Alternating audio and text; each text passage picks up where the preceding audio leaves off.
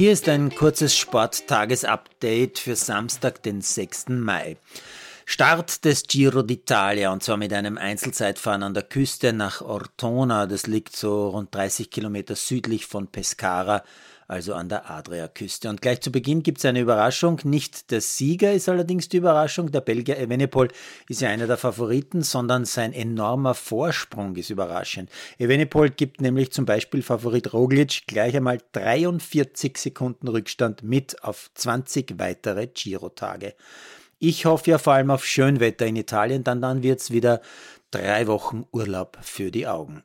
In der österreichischen Bundesliga ist eine erste Entscheidung gefallen. Mit einem 2 zu 2 gegen den letzten Ried kann Lustenau nämlich definitiv heuer nicht mehr absteigen. Dass Hartberg gegen Tirol gleich 5-0 gewinnt, ist überraschend, hat aber vorerst keine Konsequenzen. In der deutschen Bundesliga verlieren leider meine Lieblingsvereine, zumindest zwei von ihnen. Union Berlin verliert in Augsburg knapp und unglücklich 0-1. Freiburg ebenso mit Pech gegen Leipzig 0 zu 1. Meldenswert scheint mir, dass Haaland einmal nicht getroffen hat. Trotzdem hat Man City gegen Leeds 2-1 gewonnen und führt in der Tabelle jetzt schon vier Punkte vor Arsenal. Das letzte Testspiel der Eishockey-Nationalmannschaft ist durchaus kurios verlaufen. Ich schaue mir die ersten zehn Minuten an und sehe drei Tore für die Slowaken, schalte also bei 0-3 hinüber zum Giro.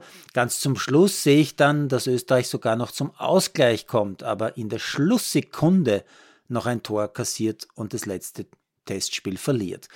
Mehr habe ich momentan noch nicht, denn mein Knüller, der beginnt um 21.30 Uhr, geht sicher bis nach Mitternacht. NBA Playoffs, Spiel 3, New York Knicks in Miami.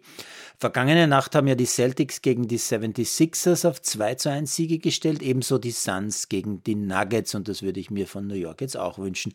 Und in der NHL gibt es kommende Nacht das zweite Duell der Oilers bei den Golden Knights und dazu habe ich eine wirklich skurrile Geschichte im Web gesehen. Die Auswärtsspiele der Oilers, die Auswärtsspiele, sind in der Heimhalle in Edmonton ausverkauft. Und zwar, weil die zeigen das Spiel in einer Art virtuellen Welt in der Halle. Soll heißen, auf der Eisfläche sieht man in Echtzeit die Bewegung der Spieler beim Auswärtsmatch in Vegas. Man nennt das, glaube ich, Real-Time-Tracking oder so. Die Leute sehen also auf dem Heimeis große Punkte auf der Eisfläche herumflitzen und sind begeistert. Warum auch immer.